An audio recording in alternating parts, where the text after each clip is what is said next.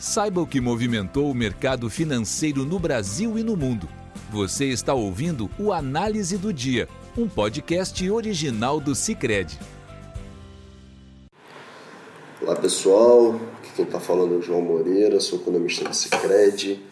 Hoje é quinta-feira, 6 de julho, e a gente vai comentar sobre os indicadores econômicos e alguns dos movimentos do mercado no dia de hoje. Acho que hoje foi um dia de menor apetite ao risco, de maneira geral, tanto aqui no Brasil quanto lá fora. E acho que dá para dizer também que acabou intensificando um pouco do movimento de ontem. Né? Eu já tinha mencionado isso é, no dia de ontem, é, com relação ao dia de ontem.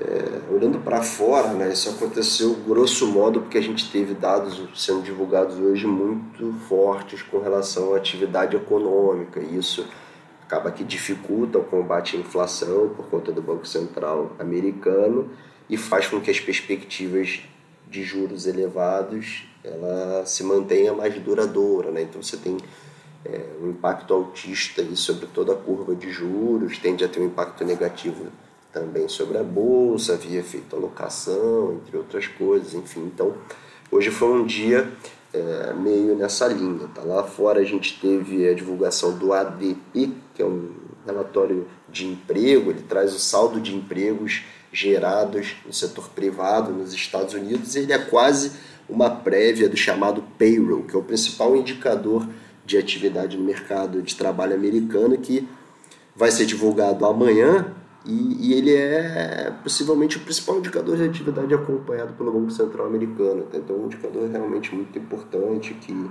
mercado olha com bastante atenção e o número veio muito forte. O setor privado nos Estados Unidos criou 497 mil empregos em junho, é, já aí o dado ajuste sazonal e a expectativa mercado era de geração de 250 mil postos de trabalho. Né? Então, é, então, quase o dobro, né? praticamente o dobro do que foi do que era expectativa. É claro que Teve uma mudança metodológica recente na pesquisa, então isso sempre dificulta a questão das projeções de curto prazo, pode ter influenciado nesse erro, mas a expectativa do mercado, essa correção toda, né, mostra que o mercado espera que o payroll venha bem forte amanhã. Amanhã comentaremos é, sobre isso. E além disso, a gente teve a divulgação do índice de gerente de compras dos Estados Unidos, o PMI na sigla em inglês, é, do setor de serviços é, e ele subiu de 50,3 pontos em maio para 53,9 pontos na leitura de junho, então foi uma alta também bastante expressiva. A expectativa do mercado era que tivesse subido para 51 pontos, então veio acima do esperado, então reforça também, eu acho, um pouco essa visão de uma atividade ainda muito resiliente nos Estados Unidos, que deve implicar em juros elevados por mais tempo e talvez mais altos do que a gente tem hoje é, precificado.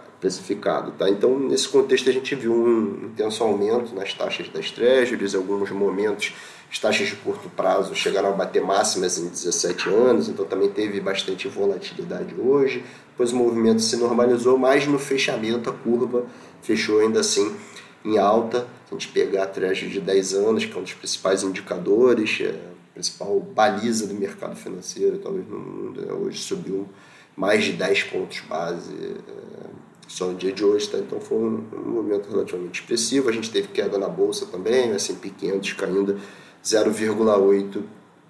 É, por cento.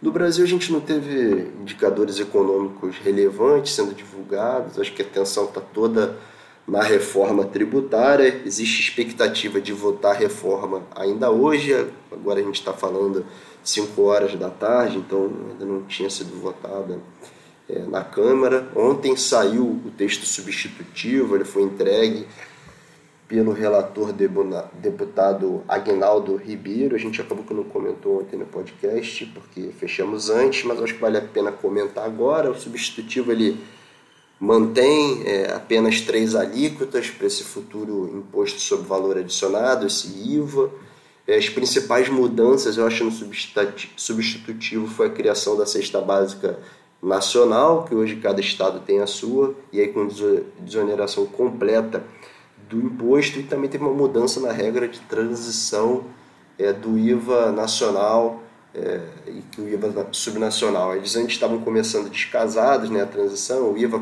nacional começava em 2026, o IVA subnacional começava só em 2029 e agora é, o texto prevê que os dois começam juntos já em 2026. Né? O CBS, que é vai ser o chamado IVA nacional, e o IBS, que vai ser o IVA subnacional. É, eu acho que o ambiente para aprovação ele está cada vez mais favorável. Né? A gente recentemente teve é, sendo divulgado o apoio do consórcio do Nordeste, que reúne governadores da região.